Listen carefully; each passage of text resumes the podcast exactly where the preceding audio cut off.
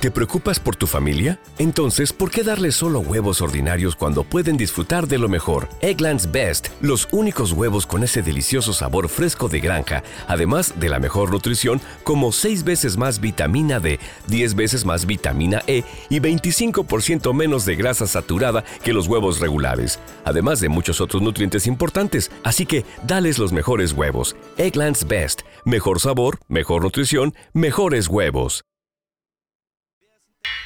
Siguiendo la suerte de los aurelianos, les presentamos un nuevo intento de programa sobre literatura.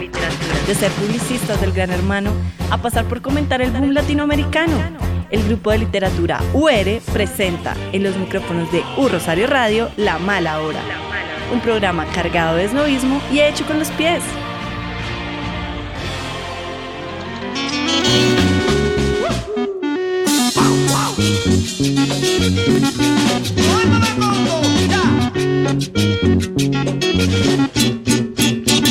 100 años de Macondo sueñan, sueñan en el aire. Y los años de Gabriel Trompeta, Con, con los 100 años de Macondo del gran Rodolfo Icardi y Daniel Serrano entrando ante dantesca escena. Con- con- y, y- y tosiendo. Eh, vamos a comenzar con este maravilloso programa que desde el principio arrancó bien. Desde el principio arrancó bien. No podemos volver a empezar. No, no podemos volver a... No, la- no la- lo lamento, no se puede. Me tomé la libertad de hacer un programa que creo que estábamos todos eh, atrasados en hacer. Y debido a que eh, no sé a qué horas vayan a escuchar ustedes este programa, imagino que será la próxima semana. Pero el día de ayer, 6 de marzo, eh, celebramos el natalicio del más grande escritor, del colombiano más famoso y enorme de, de toda la historia. Así como un anuncio relativamente polémico por parte de Netflix. Entonces vamos a hacer el programa sobre Gabo porque yo lo decidí y vamos a escuchar música chirri colombiana porque yo lo decidí. Amén. Amén. Comenzamos con el programa.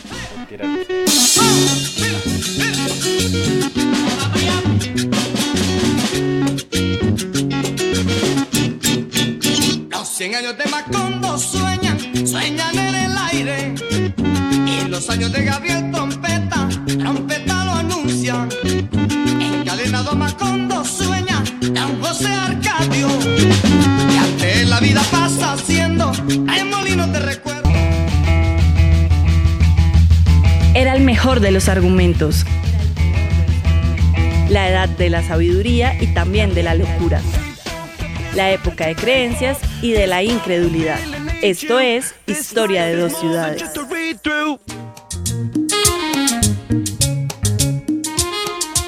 Juega con los hispanos.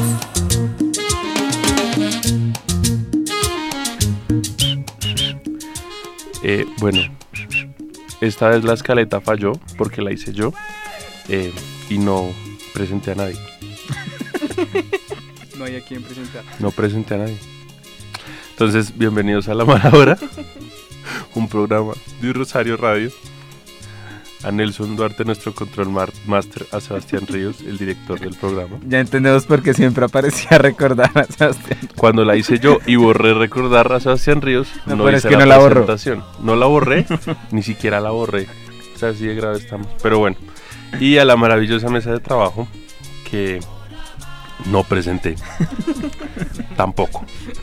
Eh, perdón, Sebastián, por este lapsus, pero Lina, que digamos se encuentra burlándose bastante de mi lapsus. ¿Cómo estamos, Lina? Bien, gracias. Vladimir con su flamante corte de pelo. eh, la, no sé, ¿eso es la chula? No, esa no es la Schuller. ¿Es la chula? No, no es, no, No, es no. Schuller ni Bullet. Es la, la Vladimir. La Vladimir. La Vladimir. El doctor Daniel Guillermo de Asa, que creo que estará bastante contento con el programa de hoy.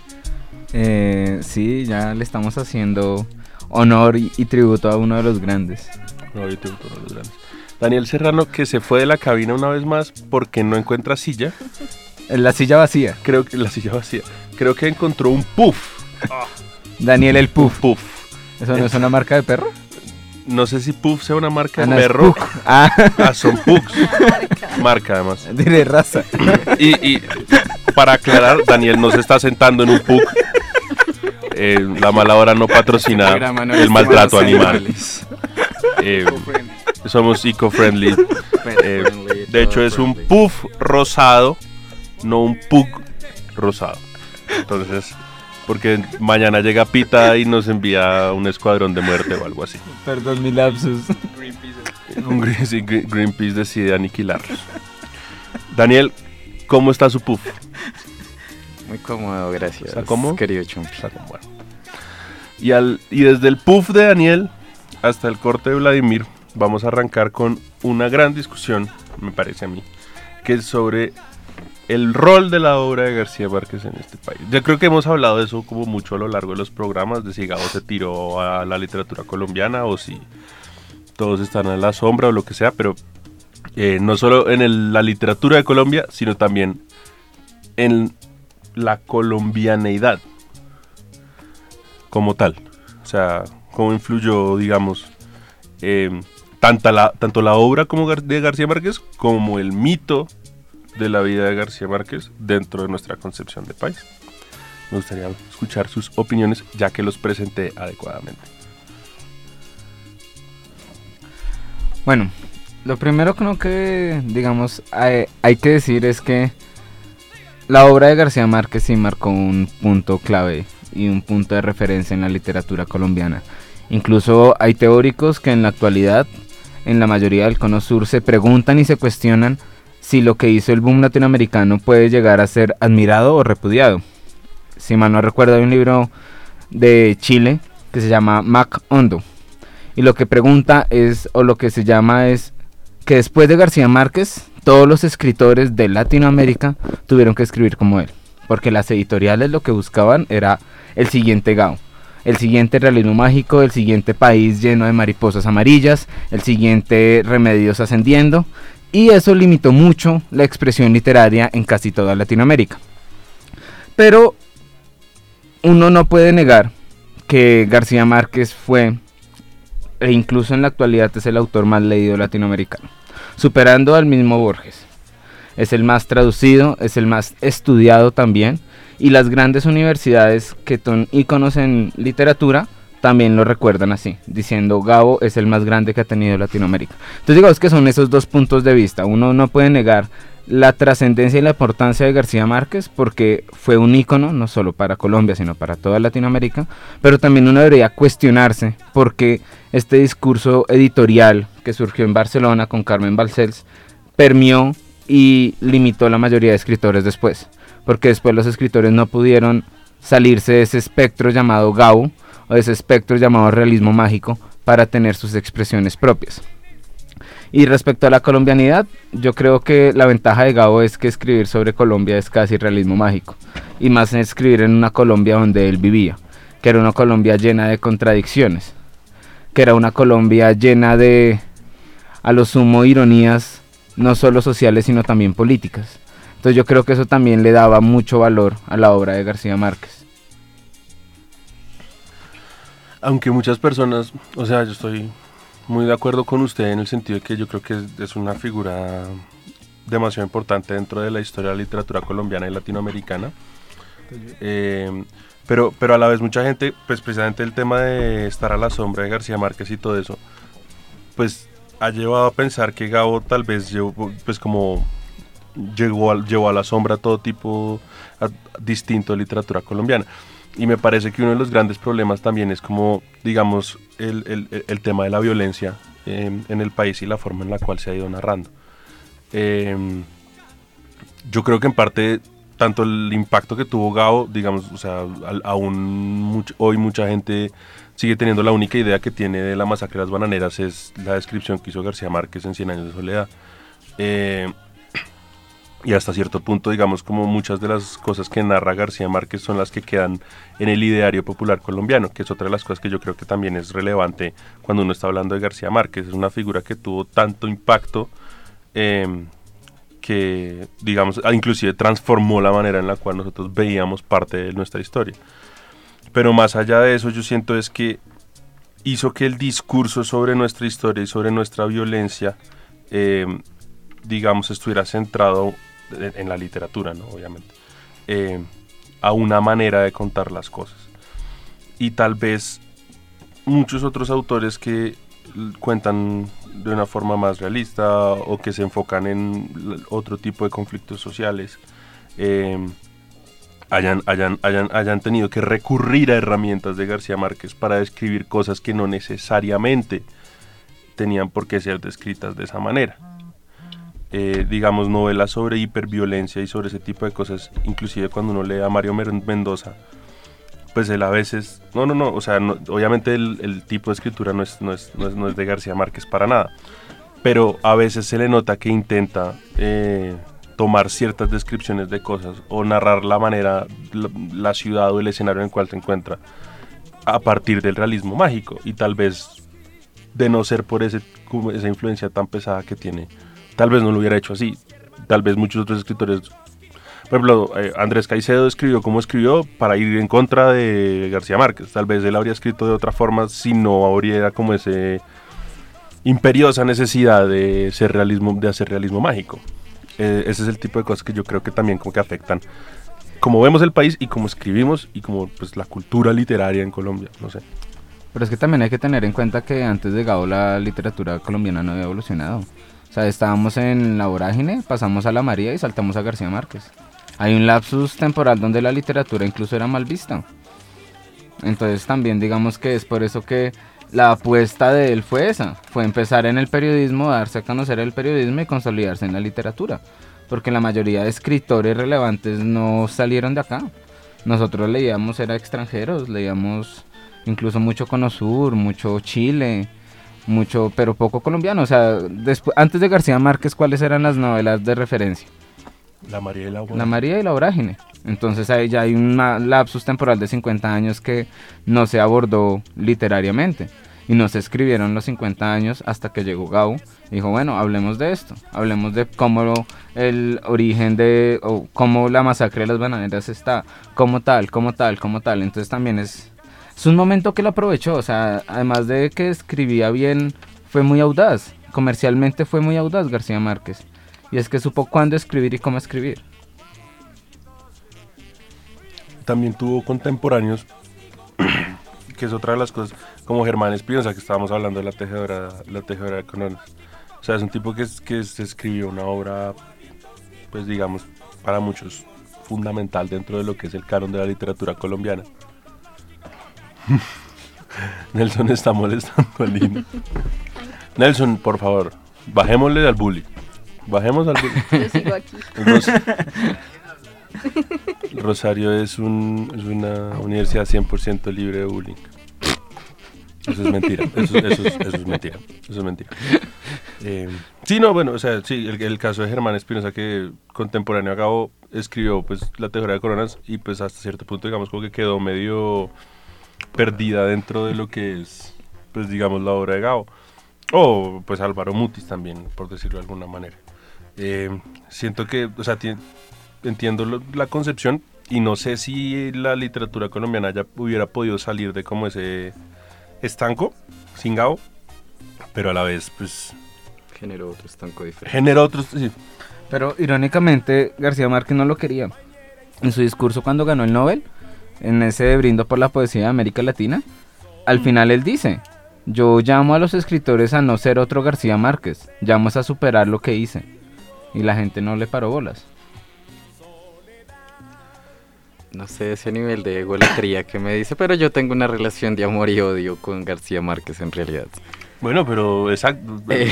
discutamos. Aquí yo creo que los otros tres, o sea, Daniel y yo somos los amantes de García Márquez. Salvajes. Salvajes. Y yo creo que los otros tres miembros de la mesa aquí están en oposición. Entonces me gustaría... Pues no es oposición. De hecho, también creo que estoy de acuerdo, por ejemplo, en lo que decía Dani acerca de esta imposición editorial, que creo que Gabriel García Márquez no es la única eh, referencia al respecto, quizá, no sé, probablemente también se podría decir algo similar con Murakami actualmente y la literatura japonesa sin que él sea japonés, como ya hemos discutido en múltiples ocasiones.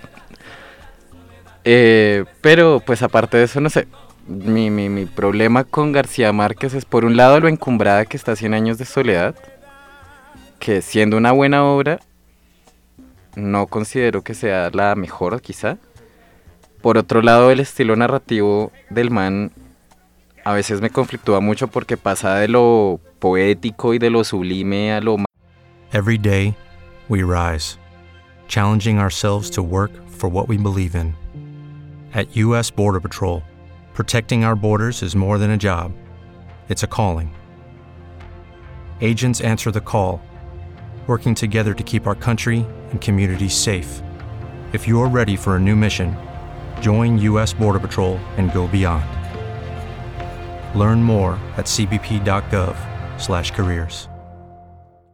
As a new Western Union customer, you can enjoy a $0 transfer fee on your first international online money transfer. Send money to your family and friends back home the fast, easy, and reliable way. Visit westernunion.com or download our app today to get started, and your first transfer fee is on us. FX gains apply, not available for credit cards and transfers to Cuba. Services offered by Western Union Financial Services Inc. and MLS 906983 or Western Union International Services LLC and MLS 906985.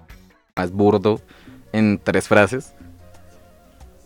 Y pues no sé, realmente eso me, me raya un poquito y de manera repetitiva en todas sus obras. Vladimir, su opinión.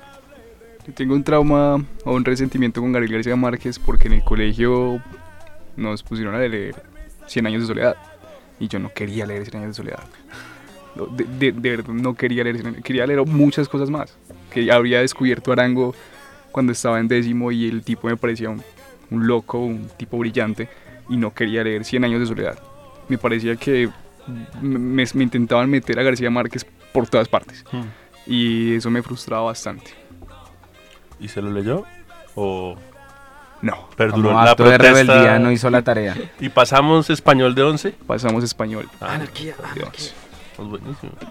No, pues es- eso es otra cosa, ¿no? O sea, es como, el, como Shakespeare en Estados Unidos, pues en Inglaterra, Estados Unidos, o, Mark Twain. o Mark Twain, eso que lo meten en el currículum del colegio y hacen que el- toda una generación termine simplemente Odiando. Viéndolo como una sin tarea. siquiera leerlo. Mm. Cuando, sí, eso, yo- abajo las Aunque- lecturas escolares. No, aunque después, aunque después me acerqué a Gabriel García Márquez con más, eh, Deseo. sí, con más ganitas, Deseo. con un lívido literario. ¿Fue a México? La... Con la libido literaria arriba. Sí, sí. Y pues me leí La hojarasca. Y pues recordaba partecitas de lo que la gente hablaba de del Cien años de soledad. Aún me rehuso a leerlo. Pero me parecía que Gabo es un buen escritor. Y que tiene cosas brillantes para decir. Yo todavía no entiendo por qué le hacen tanto bombo a las mariposas amarillas, por ejemplo.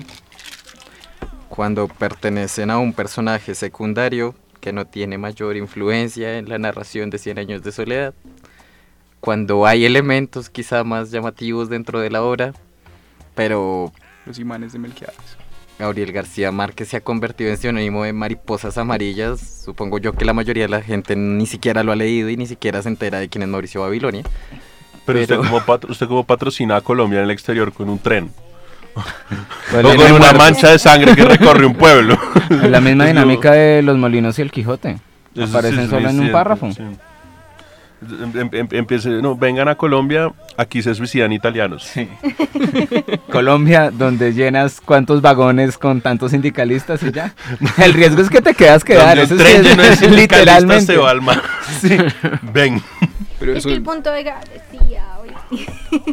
Lina, por Es favor. que yo siento que el punto de García Márquez es que además de que de que hizo una gran obra literaria, fue que generó en Colombia y como en los colombianos en general un icono literario aparte de los que ya teníamos. Nosotros veníamos con iconos em, nacionales de tipo, no sé, deportivos o de otro tipo de cosas. Entonces causó una identificación con la literatura cuando somos un país que no lee demasiado. Entonces, pues la cuestión de las mariposas amarillas es que las personas simplemente si alguien dijo como "Ay, hay mariposas amarillas es algo fácil de identificar. Es un símbolo fácil de vender y fácil de Exacto. comprar. Entonces yo creo que esa es la cuestión de García Márquez como fuera de lo literario y me parece muy importante, me parece, a mí me gusta la obra de García Márquez, tengo como contrariedades con lo que dice, obviamente hay que analizarlas en el contexto. Siento que deberíamos superarlas, deberíamos analizarlas también desde nuestro contexto para entender que, que debemos superar ese tipo de cosas, pero yo creo que ya llegamos en un punto en el que literariamente deberíamos superar la época de García Márquez. O sea, deberíamos como pasar la hoja de, de lo que él hizo para empezar como con nueva literatura colombiana. Pero la cosa y sí creo yo es que a pesar de que ya han pasado, ya vamos para 50 años. de- Sí, sí, 50. eh, las editoriales siguen buscando al nuevo García no, Márquez. No, tanto. Yo creo que los- la, pues, la última ola literaria de Colombia, se, incluso desde los 2000, se casaron que fue con la violencia, la violencia urbana, con Mario Mendoza, e incluso ahorita en la actualidad, Juan Gabriel Vázquez y Juan Ricardo Vázquez. Silva no tienen nada que ver con... Bueno, pero están surgiendo recientemente y son Aunque de estilo muy crónica, de- narrativa, un poco... sí, sí, sí, pero incluso en la actualidad, si uno ve los últimos autores que están saliendo, están llamando mucho al campo, eso es una novela muy pastorila que está surgiendo en Colombia. Usted ve a Tomás González y lo que dice es vuelvan al campo a pensar. Uno en Ricardo Silva, en la historia oficial del amor, también es la historia de una familia que surge en el campo y se consolida en la ciudad. La oculta de Héctor Abad, la última de Laura Restrepo, sí, o sea, digamos que lo que se están llamando también, o sea, digamos que ya se está tratando de surgir. Y lo importante es que los grupos editoriales también se dieron cuenta que otro García Márquez no va a haber. Sí, es como si los, no sé, si los equipos buscaran fichar eh, un pibe, se acaban, ¿sí? Pues eso pasó durante mucho tiempo. También. O sea, después de que la generación del 94 se apagó con la muerte de Andrés Escobar, los equipos buscaron fichar gente con el mismo aspecto, esos corsarios, como llama Juan Villoro a esa selección, y no hubo. Entonces, digamos que yo, yo sí creo que las editoriales, incluso las independientes, están dando ya una apuesta y están lanzándose otra vez a las nuevas nuevas olas de García Márquez. Fue un poco tarde, ¿no? Eso sí yo se lo reprocho y es que fueron 50 años después. Pero, yo creo que ya se está ya está hablándose de otra cuestión, ya se estamos hablando de otra generación post García Pues de Márquez. hecho yo no encuentro que estemos hablando de otra cuestión, de hecho creo que estamos yendo más atrás porque estamos yendo a lo pastoril de María y a la violencia sádica de la vorágine. No, a mí me parece que Tomás González no es... O sea, uno no puede decir que Tomás González es igual de pastoril a, a la María, me parece. Pues No, obviamente o sea, yo- son movimientos diferentes, Volver a diciendo Envigado, que sean iguales. De, defino novela pastoril es como novela donde el escenario es el campo. No, No estoy diciendo que sean iguales, sí, Sí, los sí. estilos son diferentes, Pero- pero las temáticas siguen siendo las Pero mismas. es que Daniel, hay solo tres o cuatro temáticas en la literatura. No, no es verdad. Vladimir, ¿qué iba a decir? Vida, muerte y Dios. O sea, a pesar de que la novela eh, colombiana no sea totalmente pastoril o totalmente urbana, sigue el, el- el debate rural, sigue estando presente a pesar de que sea un entorno totalmente citadino. O sea, no, se- no, no nos hemos podido desprender del campo. Las grandes ciudades siguen siendo pueblos hasta cierto punto. por es que eso es lo bonito ejemplo. también. Pues es que es Colombia, en Colombia Pero no hay entonces es algo muy ciudades. irónico porque el, uno de los grandes paralelos o escritores contemporáneos de Gabo que supo aprovechar su buena sombrilla al lado de él fue Álvaro Mutis. Álvaro Mutis lo logró sin consolidarse o escribir igual que Gabo. Incluso Álvaro Mutis se separaba totalmente gramáticamente de Gabo. O sea, escribían de maneras totalmente. Usted no puede comparar la novela de, no sé, el coronel no tiene quien le escriba con Macrol el Gaviero. No hay maneras porque Macrol es un hombre hispánico que vive del pasado. Mientras que todos los personajes de Gabo son cuestiones totalmente inversas. Y Pero a Mutis no se lo lee, a Mutis se lo deja como en el ámbito académico y se le olvida un montón Yo a la gente que Mutis existe. yo pensé que hablando de García Márquez, Daniel no iba a hablar del hispanismo. Hispanismo, O sea, hispanismo strikes again. Créame, créame que yo tenía una, o sea, yo, yo tenía fe, yo tenía, No, no, co- no. hice este programa Parece música colombiana y, nos- y volvemos al hispanismo, generación del, bueno, hágale, hágale, hágale. No, no, no. aunque, aunque lo que dice Dani tiene sentido, o sea, Gabo de cierta forma democratizó y acercó la, la lectura y la literatura a otras esferas sociales, más allá de las académicas. Claro. Medio como aquí en Colombia, lo que decía en Colombia se puede hacer literatura, nos visibilizó y demostró que no es solo para unos pocos. Bueno, y la otra pregunta es, pues, hoy en día, pues si hay varios escritores, escritoras, eh, ninguno, ninguno ha sido un fenómeno editorial tan, tan, pues es que lo de García Márquez fue algo ya fuera de lo normal, pero eh, digamos, ¿se necesitaría de otro García Márquez para que la literatura colombiana resurgiera o consideramos que está en un buen momento? Que, o sea, a mí me parece que hay muchos autores buenos, uno, puede, uno encuentra buena literatura colombiana hoy en día, pero no sé si, no, no, mejor dicho, no, no, no, sé si vayan a perdurar en el tiempo, no sé si sea algo que hoy en día nosotros consideramos que sea bueno, pero de 20 años nadie se acuerde quién era Silva o bueno, el, el de ahora. Silvia el buen, el, no mentira, Silvia el viejo sí es, pues bueno, eh, o, o Juan Gabriel Vázquez o Laura Restrepo. Bueno, pero hay algunos en ascenso imparable. Laura Restrepo, por Bueno, ejemplo, Laura está Restrepo sí tiene creciendo de forma Pero muy positiva. duró como cinco años sin aparecer. Sí, pero aún así se la lee y no solamente en Colombia, no solamente, ni siquiera solamente en Latinoamérica. Laura Restrepo está siendo solicitada pues como literata fuera del ámbito puramente latinoamericano y eso es pues tratándose de una mujer, tratándose de un país como Colombia que no brilla por su eh, ámbito cultural y literario quizá, eh, que surja una persona así o que sigan surgiendo escritores que mal que bien en distintos grados de éxito o de fama o como lo queramos, bueno, no son iguales, pero eh, que editorialmente también tengan surgimiento, me parece que es un logro no pequeño, teniendo en cuenta lo opacado que estuvo, como decía Dani al principio del programa, eh, todo a la, a, la, a la sombra de García Márquez durante 50 años. Vamos a opacar todo con unos comerciales. que yo a mi morena me voy a buscar. Ella se fue una mañana, tal vez mal aconsejada, y si no vuelve a mi lado, me iría a una región lejana. Reúnete con el grupo de literatura UR todos los martes a las 4 de la tarde en el Loma del Claustro. Síguenos en Twitter, arroba Rosario Radio. Buenas noticias, porque llegamos para Ingresa a tu tienda iOS o Android y descarga Casa Web Virtual. Más fácil, sin filas, sin ficho, más ágil. También puedes acceder desde tu PC a través del link www.urosario.edu.co slash casa-ur slash inicio. Llegamos para darte la mano. Aplicación Casa UR Virtual. Todas tus dudas, servicios y procesos a un clic. Descarga Casa UR Virtual. Navega, trabaja y estudia con U Rosario Radio.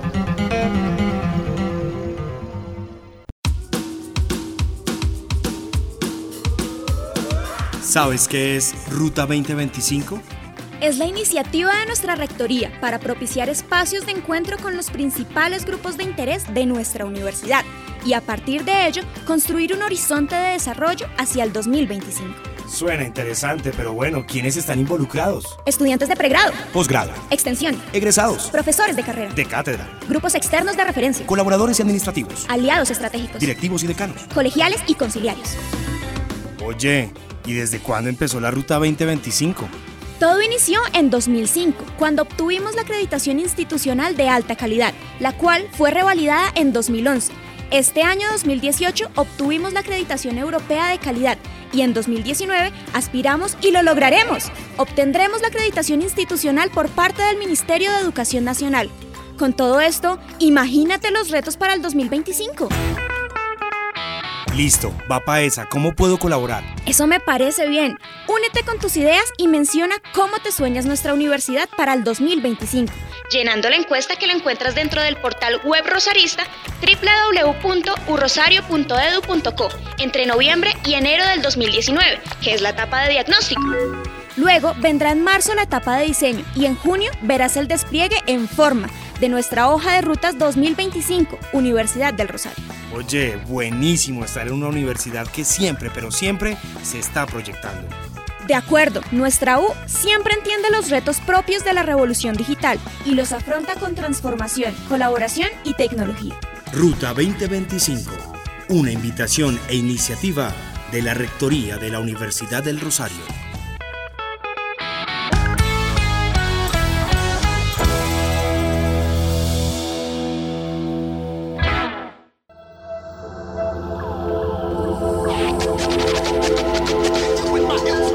Estás escuchando U Rosario Radio.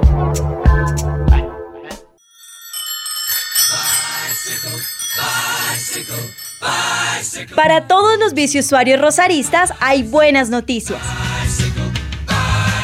Acomoda tu bicicleta y siéntete seguro en el nuevo espacio para ciclo parqueadero en el sótano de la sede claustro.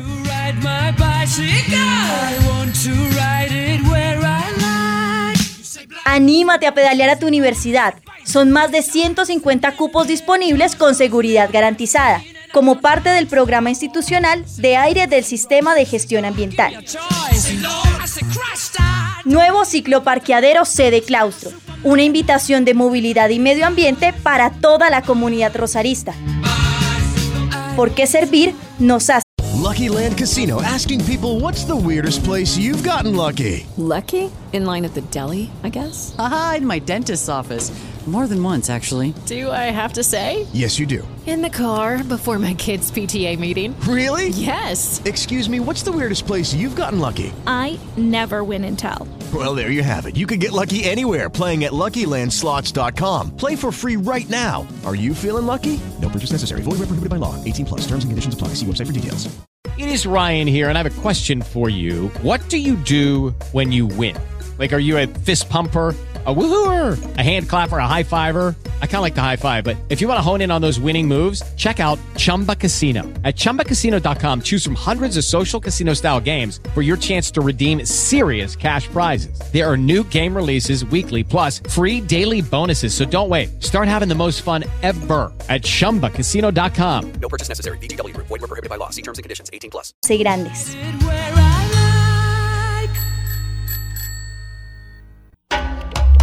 De Bogotá para Colombia y el mundo. Estás escuchando U Rosario Radio. Conéctate en Twitter con el numeral La Mala Hora UR.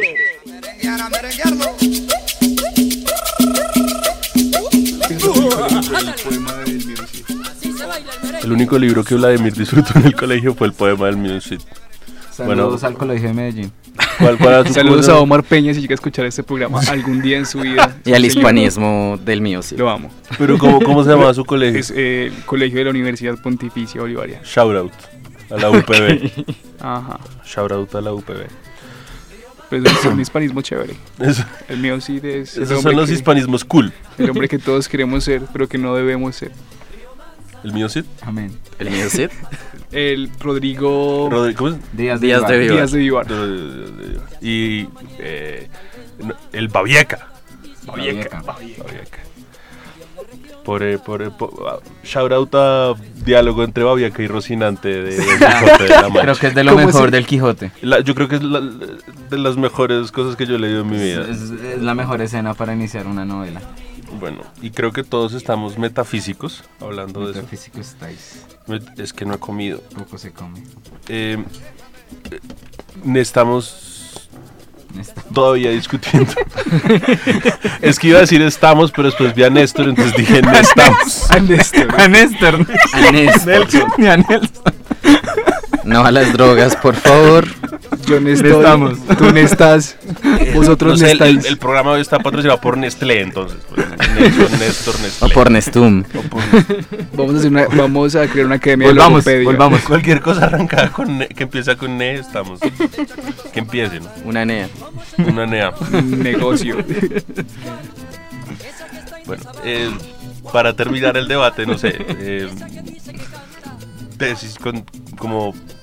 A mí me parece que sin García Márquez eh, la literatura no habría sido tan popular en Colombia. Yo siento que hasta que llegó Gabo era una cosa de, de los cachacos, de, pues o sea, la mayoría de escritores, o de los caleños o lo que sea, pero cada uno estaba como metido dentro de su propio runcho, entonces los cachacos escribían así, los paisas escribían de otra forma, y los, los caleños así, y todo dentro de un mundillo eh, de la élite o lo que sea, entonces aquí en Café Pasaje todo el mundo se reía con lo que escribían tres o cuatro personas y era buenísimo, pero pues no pasaba de ahí. Y yo creo que lo que hizo Gabo fue popularizar la literatura en un país en donde pues la verdad es que al sol de hoy todavía muy poco se lee. Creo que son como dos, dos libros Menos. Creo que estamos como en 1.2 o algo así. 1.2 libros al año por persona. Y pues, o sea, eso, eso muestra es como la realidad del país en temas literarios. eh, En general, digamos, en lectura. Pero, pero sí, entonces me parece que eso es como su gran contribución, más allá de que para mí su obra es algo pues increíble y que me afectó a mí profundamente, pero más allá de eso me parece que el impacto también es bueno desde ese punto de vista. No sé lo que ustedes quieran decir. Pues yo diría que no popularizó la literatura, sino la lectura, que son cosas un poco diferentes. Es decir, la literatura seguía siendo de, unas, de un grupo letrado, de, digamos, una personas, pocas personas, e incluso con el mismo Gabo, Gabo se tuvo que ir a vivir a Barcelona para consolidarse como un escritor. O sea, tampoco es, digamos, que se haya democratizado totalmente la literatura. De pronto la lectura sí, porque ya era una lectura y unas palabras mucho más agradables. Menos académico. Menos acartonadas, tampoco es que era académico, o sea, la María no tiene nada de académico, pero, Pero- leer la María es una cosa muy complicada. Pero son círculos que se apropian de, de las obras. Pero Y- entonces digamos que, que sí, esa, esa es como mi como carpintería, la labor de pulir el, comentario, es que yo creo que lo que popularizó fue la lectura. Pero la literatura sigue siendo incluso en estos momentos círculos muy cerrados y muy elitistas. Pero aún así yo sí diría que, o sea, sí, estoy de acuerdo en que lo que popularizó fue la lectura, pero sí creería de todas formas que acercó la literatura a un ámbito más... mm, no sé, esto va a sonar ridículamente redundante, pero más cercano a la gente, o sea, le hizo ver que había literatura en el país, para empezar, Mm, más allá de María y Vorágine, le hizo ver a la gente que podíamos enorgullecernos de más cosas que de jugadores que nunca pasaban de la primera fase del mundial y no sé, de Pablo Escobar o de las guerrillas o de cosas por el estilo o del café y de nada más. También nos puso como en el ámbito internacional, ya la gente no solamente decía café y violencia, sino... Café, violencia y mariposas y Gao. amarillas. Sí, es it- it's something. Lina. Que me perdí, no sé qué estaba. No, Dios mío. Esto parece una novela de García Márquez. Creo que ya se comió un Ay, par de ya me acordé. mariposas. Eh, pues yo, Se comió un par de mariposas. yo iba a decir que sí entiendo la cuestión del acercamiento de la, de la literatura a las personas. Sin embargo, no creo que García Márquez sea tan fácil de leer como para todo el mundo. Él no me parece como... Para introducir a alguien a la literatura no me parece el más fácil, por ejemplo. La, la manera de narrar las cosas, eh, la cantidad, o sea, la cantidad de, pues, de la obra. De páginas escritas. Me refiero a que Cien años de soledad es una obra muy densa. A mí me encantó y me la pude leer súper rápido, pero conozco gente que simplemente no da. Pero pues hay unas más cortas y más fáciles, más digeribles del mismo, por ejemplo. No, incluso es de las crónicas periodísticas. Eran dos páginas, pero... Pero pues son crónicas. Pero no sé. No necesariamente. Eso es literatura, Daniel. No. Sí. No todas. Porque es que algunas sí se inventaron los hechos. O sea, Gabo nunca escribió. No es siempre verdad, es verdad. cosas. El mismo verdad. García Márquez dijo que... La primera que él escribió, la primera columna que él escribió fue totalmente inventada. O sea, él se sentó en. Bueno, pero pues si uno va a hablar como de introducir la literatura en alguien a partir de García Márquez, eso suena muy mal. Eh, Daniel, por favor. eh, no Es sé, hay, hay opciones como más, más digeribles, tipo... Fernando Vallejo. No, pero Un amor en los tiempos del cólera es una historia un poco más sencilla, más corta. Eh, El coronel. Es una narración de amor que a la gente le suele gustar, al menos para entrar. Eh, y tiene un final feliz, así que pues no sé, me parece que, pues no, obviamente la idea no sería in- introducir a alguien con 100 años de soledad, toma tu Biblia, sino, pues si quisieras hacerlo con Gabriel García Márquez, sí hay otras opciones, la misma hojarasca o los cuentos de la mamá grande o... Me no interesa sé. la literatura irlandesa, léete el Ulises. Sí, no, creo que no es la mejor idea.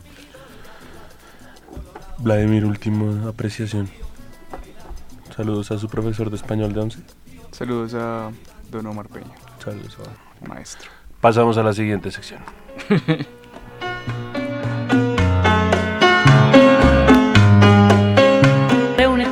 de literatura UR todos los martes a las 4 de la tarde en el Loma del Claustro. Muchos años después, frente al pelotón de fusilamiento, un estudiante decepcionado habría de evocar aquel argumento remoto que nadie lo había dejado explicar. Esto es El Pelotón.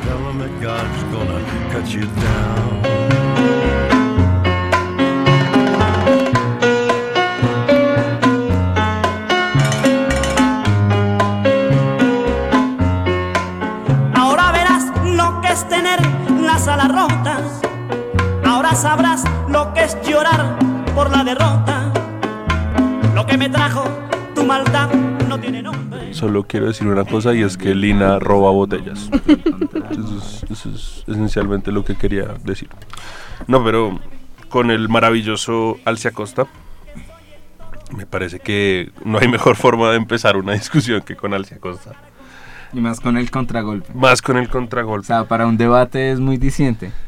Hoy, hoy haremos, tocaremos un tema polémico. Visceral. Visceral, difícil. Alerta, atención. Netflix producirá una serie de 100 años de soledad. Y no sabemos qué sentir al respecto. Pues yo creo que Daniel sí sabe qué sentir al respecto. Bueno, pero Daniel Los siempre demás- sabe. Eh, los un demás creo que no sabemos. Muy, muy tajante con sus pensamientos. Entonces yo creo que Daniel habla y nosotros le decimos Opinamos que al no. respecto, ok, Exacto. me parece una buena No voy a hablar, voy a leer. Va a leer. Bueno, vamos a... Toda auténtica ficción desborda la interpretación. Las interpretaciones sin término sí que han sucedido, de la mitología al marxismo, del estructuralismo al psicoanálisis, de la teoría de la recepción del deconstruccionismo, pero el libro resiste a pie firme tantos embates eruditos y tantas modas académicas. Los 300 habitantes de Macondo original continúan allí. Son las seis generaciones agrupadas en un solo siglo y los 69 personajes básicos, con su complejo árbol genealógico, convertidos en referencia cotidiana. Pintados por un sufi de Urrutia, convertidos en canción de mariposas libertadas o puestos de rotundo en una boutique. Cualquier lector de Ucrania o de Teherán podría continuar recreándolos en su mente el hervor multitudinario de tantos nombres que se repiten, que fue decantado en la saga familiar, con la incestuosa cola del cerdo de la clausura, se hizo mítica la evolución de una estirpe y de una casa poblada de seres que la gente no olvida. Pilar Ternera mantiene desde la sombra de los amores prohibidos el austero rigor que con que, con que Úrsula sostiene a la luz el eje, el eje necesario pero desgastable de una familia donde José Arcadio Aurelianos se afanan en pos de sus quimeras quimeras que pu bien pueden ser inmóviles, a la amaranta tejiendo el sudario, a Petra Coteres diseminando fecundidades por todos lados, o a Fernanda del Carpio recordando ante el espejo sus buenos modales y reina destronada. Yo creo que Cien años de soledad le va a quedar grande a la serie Netflix. Oiga, un comentario aparte. Gabo sí que se cagó a los cachacos con Fernanda del Carpio. Obviamente, pero es que eso es lo bonito de Es él, que me acuerdo, me acuerdo de ella y de verdad es que Es nos que destruyó. son los cachacos. Nos destruyó. Eh, ¿Se, se dan cuenta de que Daniel lee como un sacerdote en un púlpito? Pontificando, sí. Sí. Para que vean, aprendan. Palabra de impuros. Amén. Terminó de hablar Daniel y se apagó el computador. Que Daniel le huye, el, el progre- el progreso le huye. El computador es- escuchó hablar a Daniel y, y se apagó. Se- volvimos al siglo XVI. Ojalá, ojalá. Pues no sé, yo, yo, yo realmente creo que esto es una cosa de los hijos de García Márquez por No, de Mercedes. seguir extirpando y No, ordeñando. de- decían que no, Mercedes fue lo que... Ellos van a ser los productores. ¿En serio? Sí, sí, Pero sí. ellos van a ser Sí, productores. pero, o sea, la idea fue de ella. Bueno, no sé, yo creo que igual quieren seguir ordeñando a la... Vaca sagrada. A la vaca muerta. O, a- o sacándole los huevos a la gallina de los huevos de oro. Pero eh, el mismo García Márquez estaba en contra de cualquier adaptación fílmica, a- en especial a 100 años de soledad. Ya la arruinaron bastante una vez haciendo El amor en los tiempos del cólera, en inglés además. Cosa que no comprendo porque filmando en el Magdalena y tal, pero con actores hablando en inglés, actores latinoamericanos hablando en inglés. No. Todavía no lo comprendo. Pero aparte de eso, Gabriel García Márquez estaba muy en contra, en especial de la adaptación que le propusieron varias veces, de 100 años de soledad. Porque, pues no sé, él, él hablaba a favor de que la gente pudiera imaginar a los personajes como le diera la reverenda gana. Cosa que al adaptar cualquier cosa, eh, la gente pues se queda con los personajes que ve en la pantalla y más allá de lo que se ve en la pantalla, la gente no tiene opción de imaginar más. Cosa que pues en especial tratándose del realismo mágico es una pérdida grande. Es un riesgo, se va a limitar todo. Es que yo, yo me terminé de leer Amor en los tiempos del cólera. Busqué la película y vi que el protagonista era Javier Bardem. y, y no pude verme la película. Porque para mí es inconcebible que, que mi Florentino sea Javier Bardem. Digamos. Que es un hombre como de dos metros y Florentino debería medir como 50 centímetros. Es- sí, yo- yo- exacto, no se imagina al pobre Florentino como un tipo acabado, destruido, y no como Javier nació Bardem, que es como... Como en una emisora radial hablando de Gao. Exacto. Es mental. A pesar de todo, creo que Netflix va a ser una gran producción. E- Esa es la otra cosa, yo siento que tal vez el otro problema que tenía Gabo es que el cine tiene una limitación de tiempo, digamos, usted no puede meter a una persona en un cine por cuatro horas. Cinco, cuatro horas, no sé cuánto se demoraría una película decente sobre 100 años de soledad. Sí, señor. serio. Y No, la idea es hacer una serie, pero... No han No dado sé. más detalles. no han dado cuánto duraría la serie, no han dado nada, pero o sea, el- la limitación del cine era eso, como digamos el tiempo. Ahora con Netflix, pues... eh, La limitación es la imaginación. Pero también, también me da pánico, por ejemplo, Netflix es...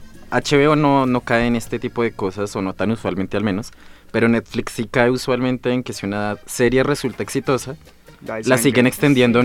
With Lucky Land slots, you can get lucky just about anywhere. Dearly beloved, we are gathered here today to. Has anyone seen the bride and groom? Sorry, sorry, we're here. We were getting lucky in the limo and we lost track of time. No, Lucky Land Casino, with cash prizes that add up quicker than a guest registry. In that case, I pronounce you lucky. Play for free at LuckyLandSlots.com. Daily bonuses are waiting. No purchase necessary. Void where prohibited by law. 18 plus. Terms and conditions apply. See website for details. No importa cuánto y la desangran de forma salvaje. Yo siento que es un gran error. No sé en especial con una obra literaria pues que tiene un buen cierre. eh, si les va bien y deciden seguirlo explotando, ¿qué carajos van a hacer? ¿Van a arruinarlo completamente? ¿Van a...? O sea, no lo sé. No, es que tú ibas a decir que no, o sea, ¿no te gusta la adaptación? Ah, sí, yo creo o sea, que es ¿no un te error. parece? Sí, cero. sea, Pues yo- probablemente la vea, pero... Irónicamente, Para- el no, lado izquierdo de la mesa. La, verías con rabia como... La veré con rabia, dio 100 como años, te sí, le años, dio sí. 100 años. Yo no, yo no estoy totalmente a- en contra de llevar, ¿Sigues viendo? ¡Sí! de llevar a 100 años de soledad a la pantalla. Pero me parece que el error es querer adaptar un libro a- a- al cine o a otro medio. Yo estoy, Zabala, está- no sé si Zabala estaría en contra o a favor de lo que voy a decir. Zabala, hola donde quiera que estés. Manda un emoji si nos escuchas. Un sticker. Porque la mitad de personas que no vienen nunca nos escuchan. Pero bueno. Em, Como el que está hablando. Yo sí los escucho. Cuando mandó el emoji cuando le dijimos. No en vivo, en diferido. bueno, eh, esta- esta- me, parece, me parecería muy interesante la idea de un, fac- de un fanfiction eh, con señas de soledad. O sea, no, no limitarse a la obra porque es muy probable que salga mal, sino hacer un poco lo que hizo Kubrick con The Shining. El tipo se, se- se imaginó su, propio, su propia novela y decidió llevarlo, así sea rompiendo todo lo que eh, Stephen King había Sí. hecho. O sea, me gustaría ver un, un universo expandido de Señor de Soledad. Tal vez no por Netflix, sino por un tipo... Tipo Stanley Kubrick. es que uno no puede comparar O Netflix con, un- con un Stanley Stanley Kubrick. A decir. Es, es, es terrible. O sea, me siento que me están vendiendo algo y no me están produciendo algo que podría resultar muy bien. Pero sí estoy de acuerdo con usted, ¿sabe? O sea, me parece que si uno va a hacer una adaptación de un medio a otro, si uno peca por sobre... O sea, por, No se puede ser fiel. por ser demasiado fiel, uno también peca. O sea, si, uno- si- si intentan literal escena tras escena, pues primero que todo la serie sería incomprensible. eh, y segundo, pues no, no, no, no, no- no aprovecharía las otras herramientas que da un medio audiovisual. Y esa es otra cosa, uno no puede traducir la narrativa de 100 años de soledad al cine fácilmente. Tiene que ser una carpintería muy, muy hijo de madre. Y hay escenas que tienen que ser ridículamente grandes. Supongo yo que en términos cinematográficos también ridículamente costosas. Tipo el tren. Tipo... La carabela del español. Sí, no sé, o todo tendría que ser un... No, la, la mitad de la serie tendría que ser un gran flashback. O sea, es que O sea, ustedes, no- ¿cómo no- van a no sé. iniciar la serie con ese muchos años después frente a- O sea, solo literariamente, García Márquez en el primer párrafo nos está ofreciendo un ejercicio de temporalidades que el cine no puede traer. Bueno, existen los flashbacks. Que se manden, que se manden un Star Wars, pam, pam, pam, muchos años después, No. frente a un pelotón de fusilamiento. Se prestaría para abusar mucho de la figura del narrador en el cine, que me Por parece eso. que es terrible. El problema radica en eso. Es simplista. El caso de las bananeras, como nos dice Nelson, ¿qué carajos harían? O sea, O sea, es que se parte de un punto y es que yo creo que las novelas sí se podrían llegar a adaptar y esto de tener libertades y todo, pero es que el problema radica en que 100 años tiene tantos detalles que cualquier selección del productor va a ser caprichosa. Sí, pero por eso es lo que digo. O sea, si usted intenta hacer 100 años, 100 años, entonces va a terminar teniendo una serie audiovisual en la cual el 50% es un man hablando. ¿Sí? O sea, eh, hace mucho tiempo, no sé qué, y es Aureliano. eh, Siete capítulos después. Sí. sí. Que sería algo, pues yo creo que supremamente aburrido, y pues para eso está el libro. Exacto. Entonces, evidentemente tiene un material que es muy, muy delicado. En- en- o sea, yo me uno a También los- muy jugoso. Yo soy fangirl de 100 años de soledad, de frente. Em, creo que Daniel es, es, es- es tres veces peor, pero somos aquí fervorosos amantes de esa novela. Pero yo, por ejemplo, no estaría en contra de que la movieran. O sea, evidentemente, 100 años de soledad sigue siendo 100 años de soledad y sigue siendo el libro. Y si se, o sea, sí, obviamente Kubrick lastimosamente no está aquí para, para hacer algo así. Kubrick, donde quiera que esté. Que un nos mantiene mucho. Shout out para Kubrick. En Disneylandia con Fidel No, pero es Castro. que solo Y el, Elvis. solo el hecho de piensen ustedes en lo que ustedes sienten y lo que piensan cuando leen Macondo y que les pongan una imagen de Macondo. Eso es Que ahí ya se van a, se van a cagar en lo que hizo García Márquez.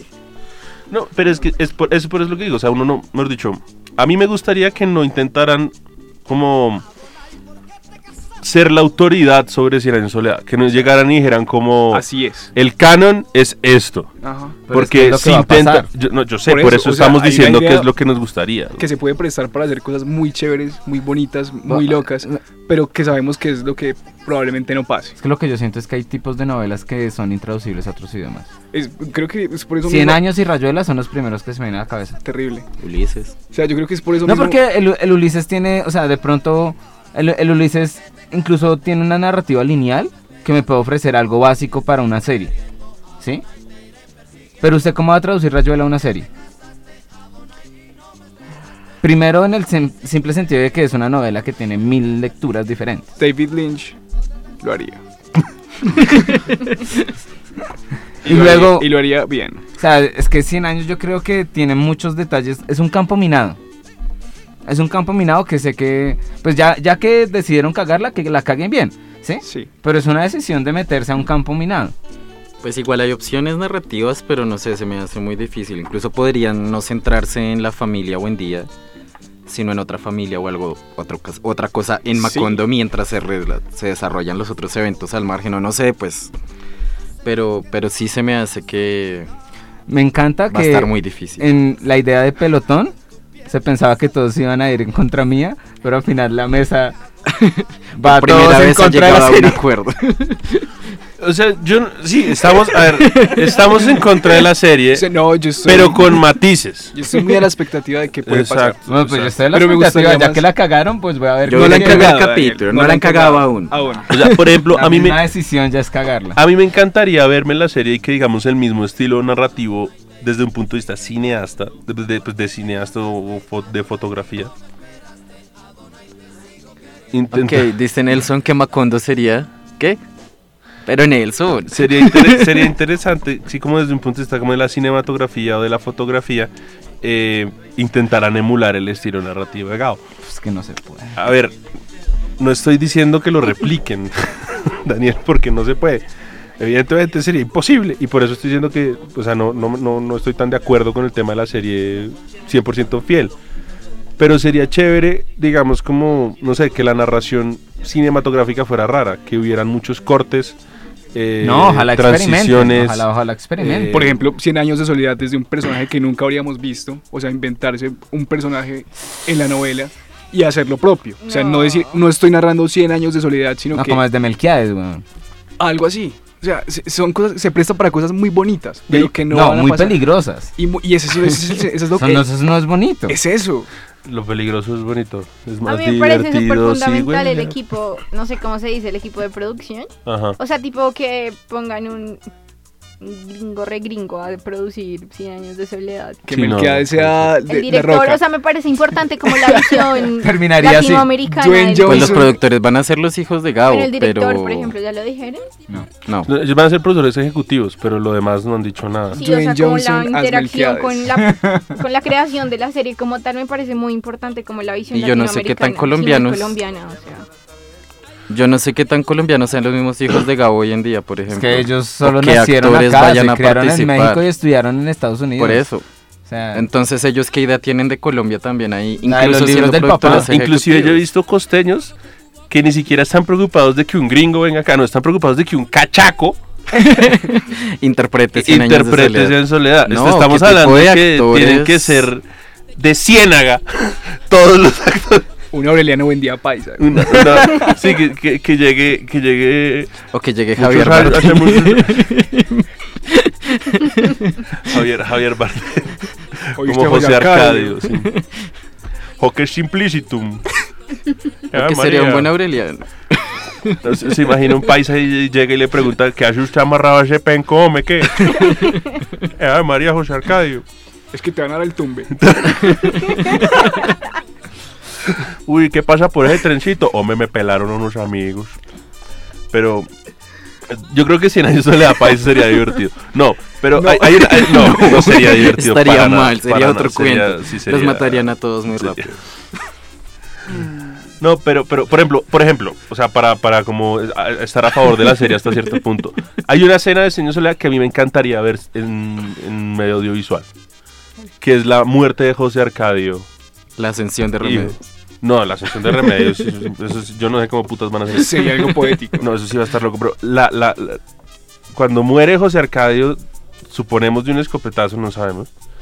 Y corre el hilo de sangre Por desde favor, la casa de José Arcadio con Rebeca hasta la casa de Úrsula y sorprende a su madre y ella sabe inmediatamente que su hijo ha muerto. Pero cinematográficamente Se me hecho, haría no se me una pero no se me hace tan difícil. Hay, hay escenas similares Por en el eso- cine de pero por eso digo que sería bonito ver eso. moviéndose Sería bonito por sí ver eso. solas.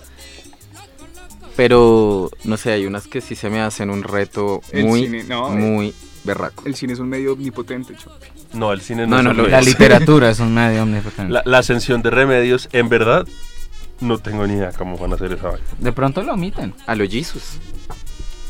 Sí. No, porque es que no- todo el mundo vio una ascensión distinta. Todo el mundo tiene una Es que ese es el distinta. punto y es lo que el mismo Gabriel García Márquez decía cuando se la ofrecían. Era cada persona Tiene la posibilidad de imaginarse no solo a los personajes, sino las escenas y la ambientación como le da la gana. Es que eso lo dijimos en el programa de cine, no sé si se Sí. acuerdan. Él escribió en cierto punto 100 años de soledad como una... No sé cuál es la palabra. Como algo en contra del cine, como esto no se puede adaptar y ya. De hecho, no describe muchas cosas, pe- es esperando que el lector llene los huecos.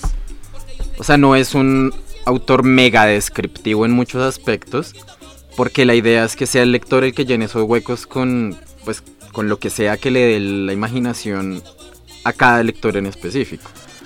No, y le- por por ejemplo, la Y esto la- va a ser la lectura de un productor o de un director que no sabemos ni siquiera qué tipo de director o productor pueda llegar a ser, o siquiera si va a saber leer la colombianidad que reside en 100 años de soledad. las, las descripciones que hace, por ejemplo, la de Remedios sí es deliberadamente anti-cine. o sea, eso sí es como el, el, el culmen, porque uno no sabe cómo es ella. Pues, o sea, cada uno tiene su propia imagen de ese tipo de cosas. Pero también, y, y ahí sí estoy de acuerdo con usted, el tema de la colombianidad va a ser muy jodido. Eh, la violencia interpartidista, eh, la masacre de las bananeras, el tema de la corrupción con los... Pero eh, incluso cosas más pequeñas, no sé, como hacer una fiesta en la costa que dure dos semanas. Tiene que ser muy bien tratado, no sé, no sé cómo van a, o sea, no podemos poner red cups en una fiesta en Macondo, weón. Contratan, contratan, contratan a Silvestre, a Silvestre Angón como asesor ejecutivo. 100% silvestrista. No. Puede pagar net. No, pero exacto, o sea, yo creo que ojalá sea 100% colombiano. Ya el que la de cagaron, que la caguen bien. Sí, que- los actores sean Esa es la conclusión. costeños, colombianos, o sea, que sea un- una vaina bien, bien jalada. Lina, mandan decir nuestros internautas que están muy contentos de escucharte y de que no nos dejes hablar. Eso está muy bien. que es malo y sin saber. Bueno, y con la melodiosa voz de Daniel de Asa cantando Garzón y Collazos. Hasta aquí llega nuestro querido programa. Quedó toda una sección por hablar y siento que es porque García Márquez pues es un tema ya pues digamos demasiado álgido y presente en nuestras vidas. Esto fue La Mala Hora, un programa de Rosario Radio. Nos pueden encontrar en redes sociales como arroba Rosario Radio. Muchas gracias a nuestro maravilloso control master Nelson Duarte, al director de todo esto, Sebastián Ríos. Sin escaleta porque se apagó el computador. Y al puff de Daniel. Al puff, al puff de Daniel y a Daniel Serrano. A Vladimir Helves, a Daniel de Asa, a Lina Palacios, yo su humilde locutor Mateo Viveros. Saludos a mi abuela. Chao. el corazón no salta como cuando Siguiendo la suerte de los aurelianos, terminamos un nuevo intento de programa sobre literatura, de ser publicistas del Gran Hermano a pasar por comentar el boom latinoamericano. El grupo de literatura UR presentó en los micrófonos de U Rosario Radio La Mala Hora, un programa cargado de esnovismo y hecho con los pies.